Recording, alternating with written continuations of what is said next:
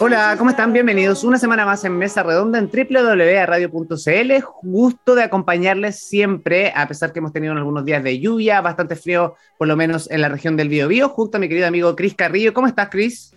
Hola, muy buenas tardes, muy bien. Hoy desde Santiago, así que un saludo a todos los alumnos de los de DUOC UC de las distintas sedes de la capital de Chile desde trabajando por Zoom, pero por supuesto acompañándonos desde los controles GODE en Concepción. Así que un saludo a, los chicos de la sede de San Andrés y por supuesto a todos los alumnos de DuoQC. Eh, muy feliz porque hoy día tenemos un gran invitado, amigo Nilsson. Por supuesto, no es la excepción, siempre estamos conversando de los temas de la contingencia política, como siempre lo decimos desde un punto de vista ciudadano, de inculcar por lo menos el interés en la política por parte de los jóvenes y eso es súper importante. Agradecer también la alta sintonía que hemos tenido programa a programa eh, recordarles que nos pueden seguir a través de nuestras redes sociales y por supuesto, si tienen algún invitado que quieran que nosotros invitemos, nos pueden contactar por ahí, nos pueden decir, nosotros abiertos a aceptar sus sugerencias y además, semana a semana estamos contestando, por lo menos yo de mi red eh, social personal, contesto todos los comentarios que me llegan en relación a nuestro programa. No sé si tú lo haces, Chris, por lo menos yo, aunque por supuesto que sí. de repente lo bueno y lo malo siempre lo respondo. Sí, claro. Por supuesto que sí. Y hoy nos acompaña un tremendo invitado, su nombre es Pedro Varela, él es abogado de la Pontificia Universidad Católica de Chile, con certificado en Derecho Internacional y Comparado. Tiene un diplomado en Desarrollo Institucional de la Universidad Autónoma y es profesor de la Facultad de Gobierno en la Universidad del Desarrollo. Desde septiembre del 2021 se desempeña como investigador del Programa Legislativo de Libertad y Desarrollo y anteriormente trabajó como investigador en la Fundación Aire Nuevo en el área legislativa. En Libertad y Desarrollo está a cargo del seguimiento y análisis de proyectos de ley en materia laboral y descentralización, pero además es miembro del directorio de Aula Cívica. Así que Pedro, muy bienvenido, ¿cómo estás? Muchas gracias Cristian Nilsson por la invitación. Muy bien, ¿y ustedes cómo están? Bien, súper bien. me imagino que la presentación estuvo a la altura. O sea, fue. Intentaré yo estar a la altura de la presentación. Parece muy pomposa. Oye, Pedro, no, primero que todo, agradecerte que te hayas tomado el tiempo hasta ahora de la tarde, por supuesto, para eh, estar en sintonía con nosotros y conocerte un poco más.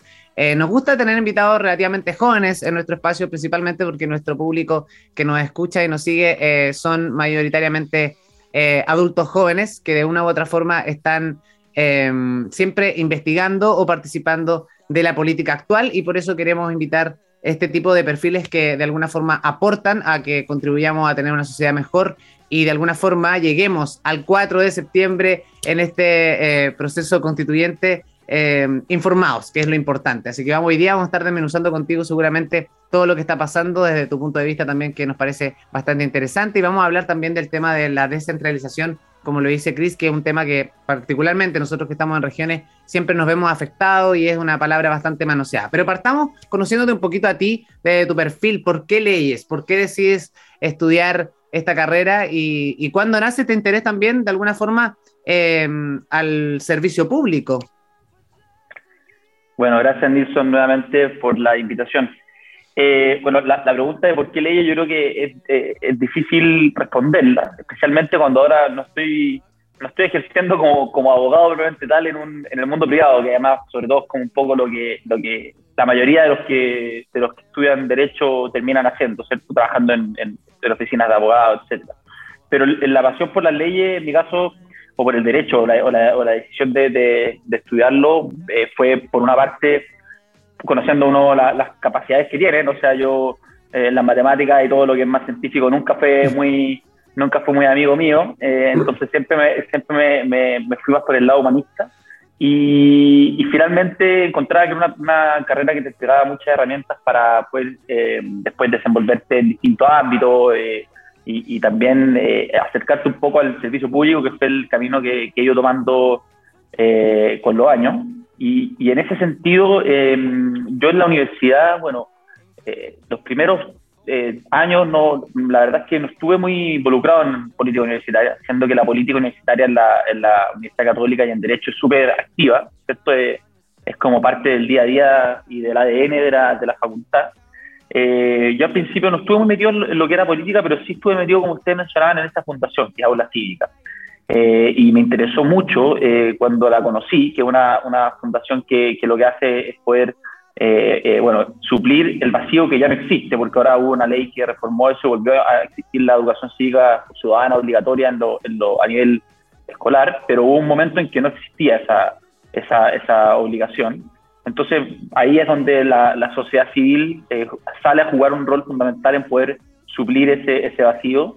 Y, y, ahí yo me acuerdo que en el segundo año de universidad, con 19 años, me, involucré en la fundación y, empecé a ir como a hacer clases en colegios de entornos vulnerables de, de la capital, eh, de educación cívica, alumnos de entre octavo y tercero medio principalmente.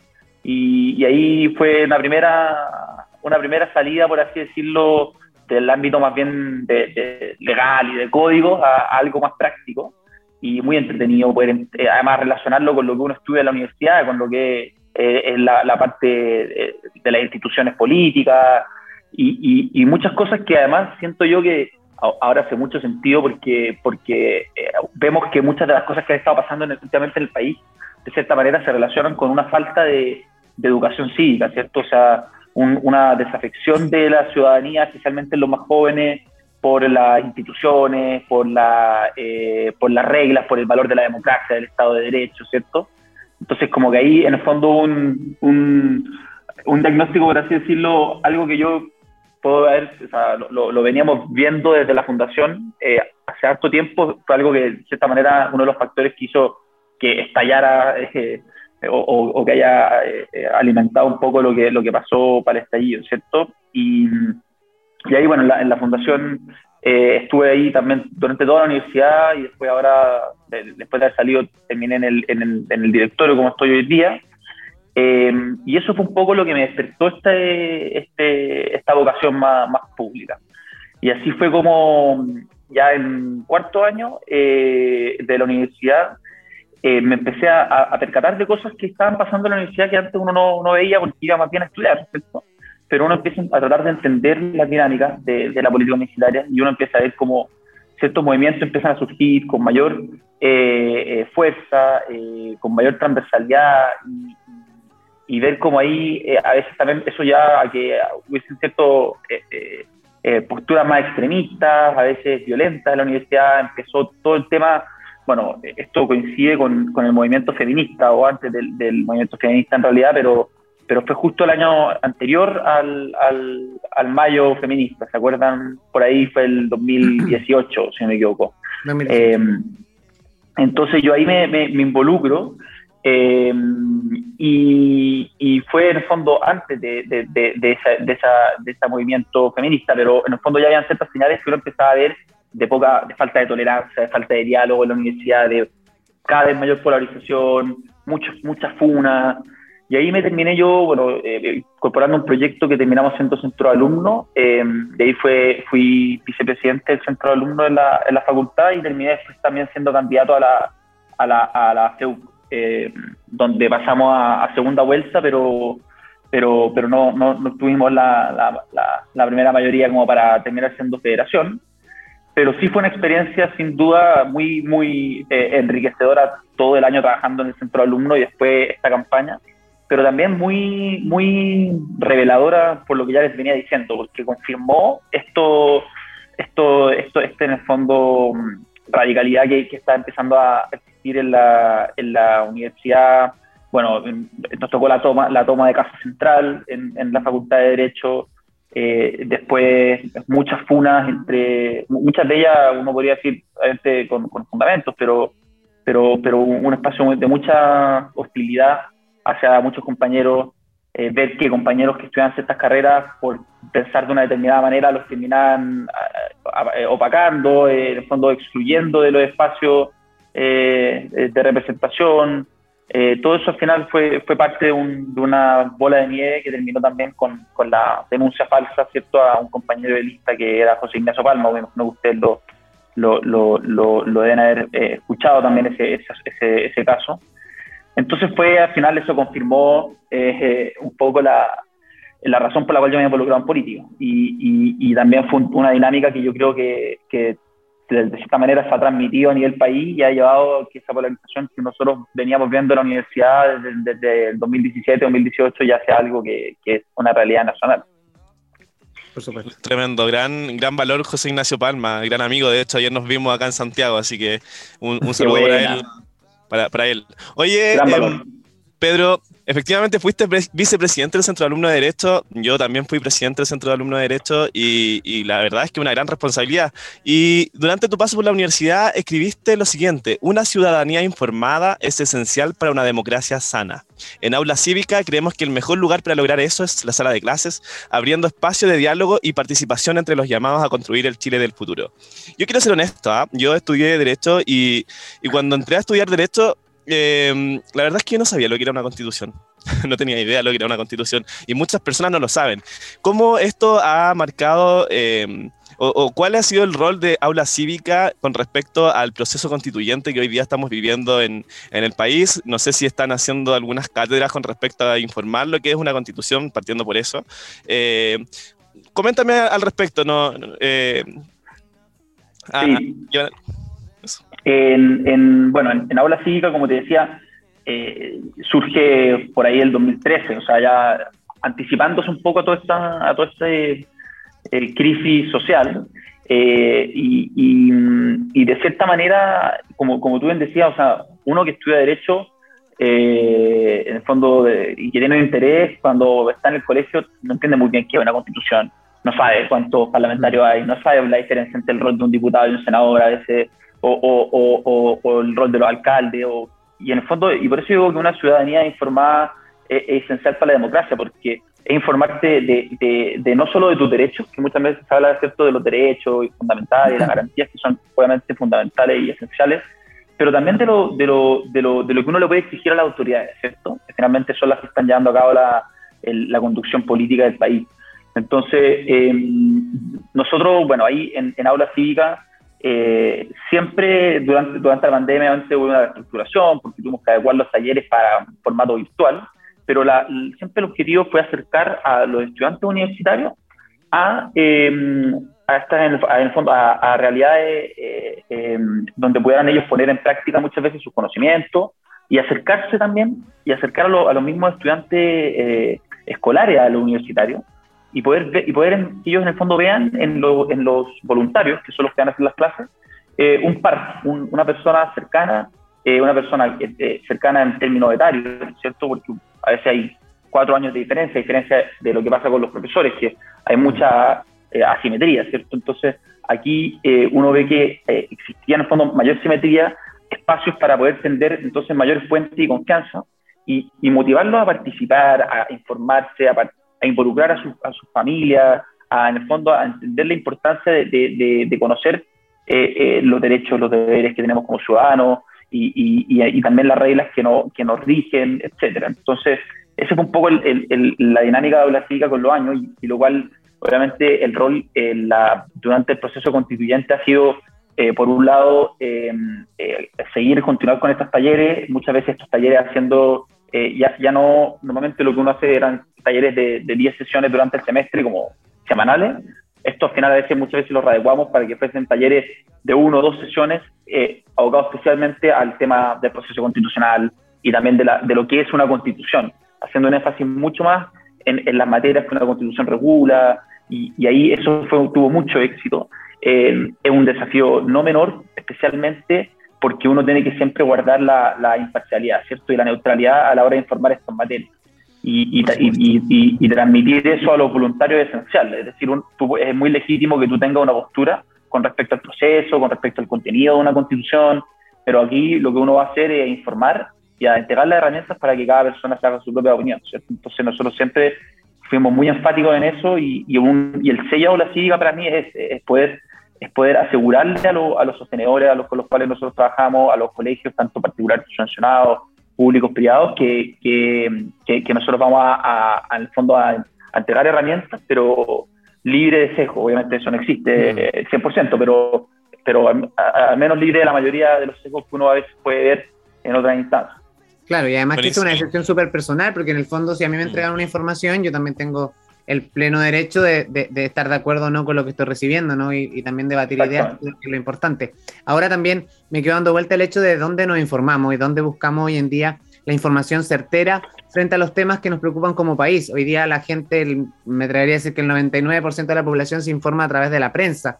Y quizás la prensa muchas veces no es un claro reflejo de lo que está pasando o de los procesos que estamos viviendo, sino que es mejor, o sea, es más, más le ponen un poquito más de su cosecha para que sea mucho más atractivo y puedan vender más rating, pero de alguna forma no es la información que muchas veces es la que necesitamos. Y hoy en día estamos en ese escenario precisamente. Es así como hay bastantes, no sé, en vivo en Instagram o, en vivo en YouTube que están causando mucho más revuelo porque de alguna forma se han generado estos espacios de debate em, más abiertos, ¿no? Que la televisión muchas veces no nos muestra. Y también cuando uno, me, pasa, me pasa todavía mucho con, el proceso constituyente, que claro, en chileconvención.cl uno se puede informar, pero la gran, cantidad de las personas ni siquiera se ha metido a leer ahí eh, cómo está redactado esta nueva constitución.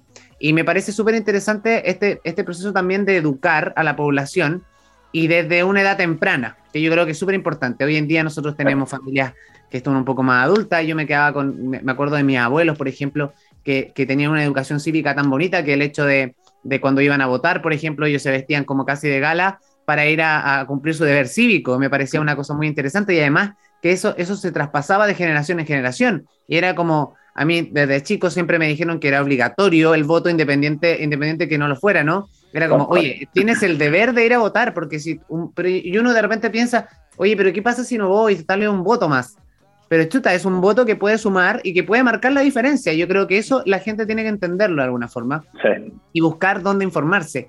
Eh, y me llama mucho la atención eso también. No sé cómo funciona Habla Cívica, si es solamente para la región metropolitana o está a nivel nacional, por ejemplo, o, están en ese proceso de ampliarse quizás como para que todo el mundo tenga de alguna, de alguna forma acceso a ese tipo de educación y a ese tipo de talleres. Mira, la verdad es que, bueno, en, su momento estuvimos en regiones, estuvimos en, la quinta región, también estuvimos en, la región de la Araucanía, en Temuco, con talleres, pero eh, bueno, no ha sido fácil porque, bueno, la, ONG en general obviamente tienen siempre, eh, en términos administrativos, es complejo poder ir lidiando, bueno, por un lado eh, pasó que hubo una reforma en donde la, formación ciudadana vuelve de manera obligatoria a las mallas curriculares de los colegios. Entonces eso por un lado también ya te, te hace como en el fondo tú tener que readecuar tu rol. Entonces nuestro rol ahora es mucho más de talleres prácticos, de, en el fondo poder hacer, hablamos de talleres de ciudadanía en acción, donde las personas puedan tener experiencia ciudadana en la sala de clase, muchas veces simulando votaciones, muchas veces llevando a personas de, de, de, organismos públicos, de Tribunal Constitucional, de la Contraloría, acercando un poco la institución a las personas. Entonces, ahí hay una readecuación del rol que, que de los talleres de aula cívica, ya no 100% expositivo y informativo de contenido, que era un poco lo que buscábamos al principio, porque había que suplir ese contenido, ¿cierto? Sino que más bien complementar ese contenido que se está dando hoy día en la sala de clase. Y también un, segundo tema que eh, fue la pandemia, ¿cierto? La pandemia también nos obligó a, a, a readecuarnos 100% en términos de poder adecuar los talleres para formato virtual, mucho más complejo establecer mm. esa conexión con, con los estudiantes, ¿cierto?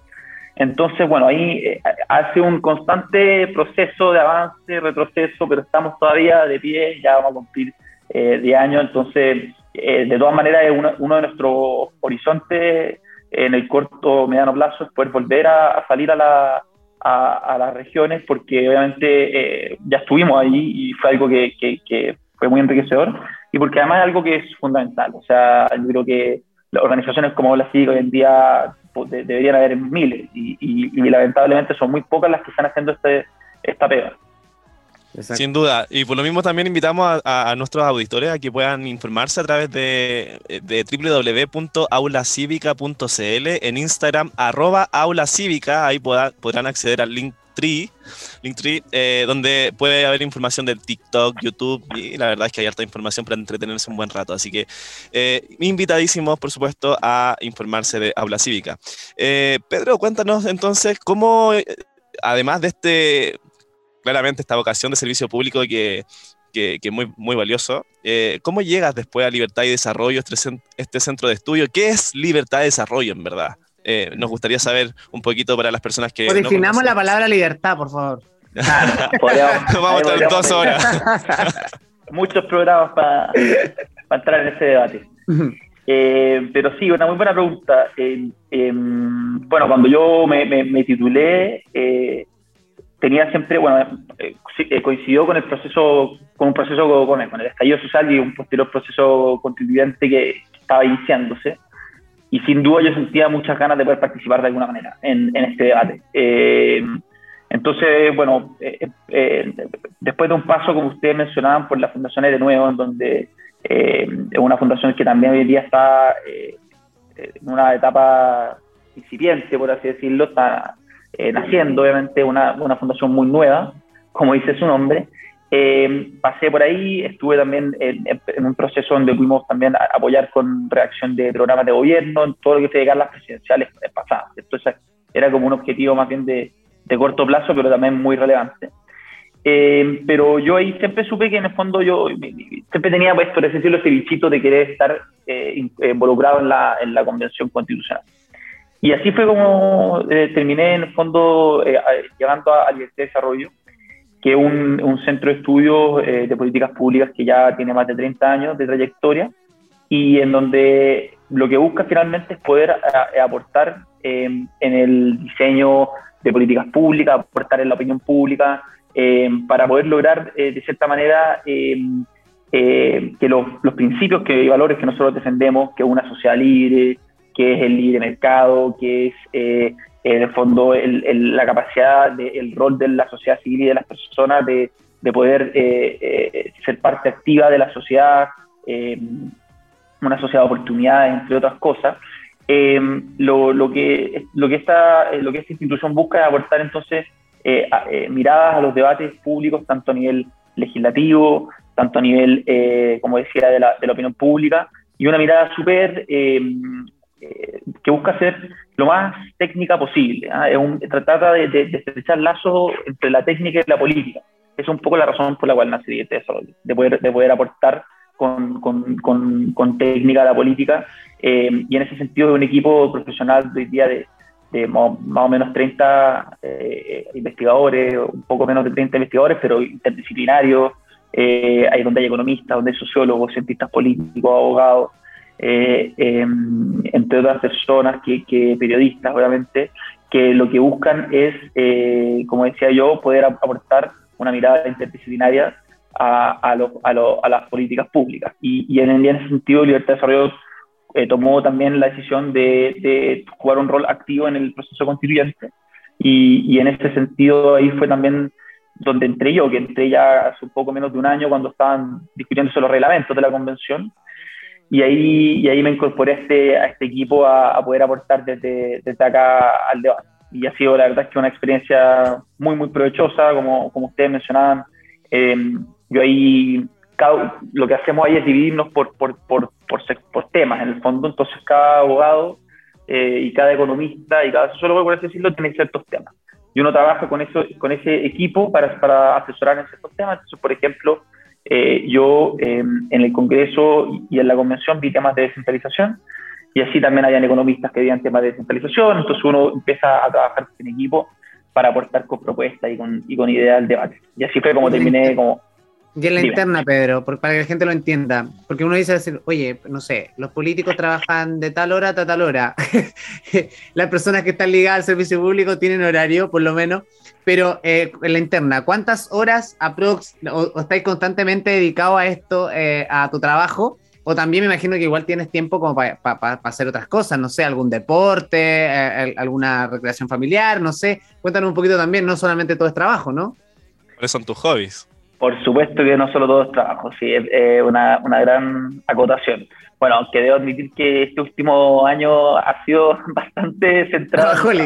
Intenso. Sí, porque de cierta manera, como ustedes deben imaginarse, eh, es un proceso que es sui generis, entonces tiene en el fondo, busca zanjar eh, temáticas eh, que, que, son de las más diversas materias en, en, un año. Obviamente es una intensidad enorme de, votaciones, de discusiones, de debates y yo, eh, bueno, eh, muchas veces, bueno, vacaciones no, de hecho ni siquiera han existido, porque además en febrero, que es cuando descansa el Congreso, y yo diría, descansamos los que también asesoramos y estamos haciendo un seguimiento legislativo, eh, la convención siguió, y siguió con mucha actividad en febrero, entonces ahí tuvimos que estar también presentes. Y muchas veces con sesiones hasta, hasta tarde, hasta eh, con, con, con, reuniones también. Así que yo puedo dar fe, o sea, si hay una crítica que yo creo que no es justa en contra de la convención, es que no se trabajó. Yo creo que transversalmente hubo mucho trabajo. Claro, el trabajo uno podrá ahí discrepar si, es bueno si es malo, pero de que se trabajó, se trabajó. Eso, eso me consta a mí y obviamente doy fe más bien de, de, de los constituyentes de centro derecha, que es con los que uno trabajó más bien cercanamente, pero, pero uno ve que cuando el ánimo había un ánimo de, de colaboración y trabajo eh, bastante parejo en la, en la convención.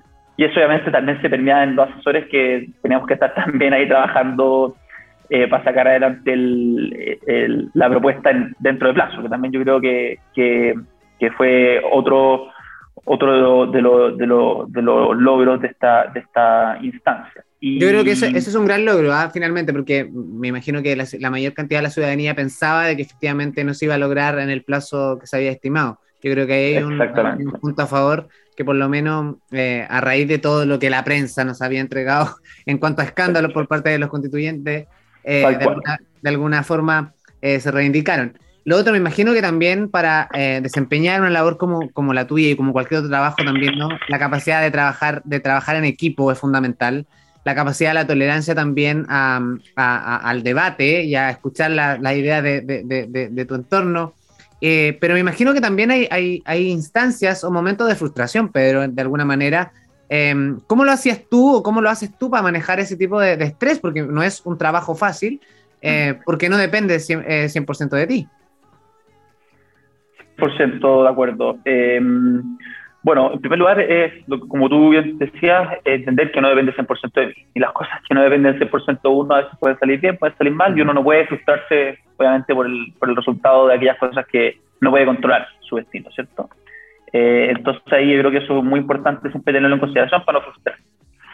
Eh, pero sí, la intensidad yo creo que lo importante es, bueno, siempre obviamente tener espacios para uno, para la familia, eh, eh fondo para los amigos, para la bolola, para lo que, para lo que es la vida personal, eso yo creo que es importante. El deporte eh, también es esencial poder eh, tener espacios de, de distensión, de, de, en mi caso a mí me gusta mucho, por ejemplo, subir cerro eh, o andar en bicicleta y eso también es algo que, que, aquí en Santiago tenemos cerros también cerca, entonces es una de las grandes virtudes.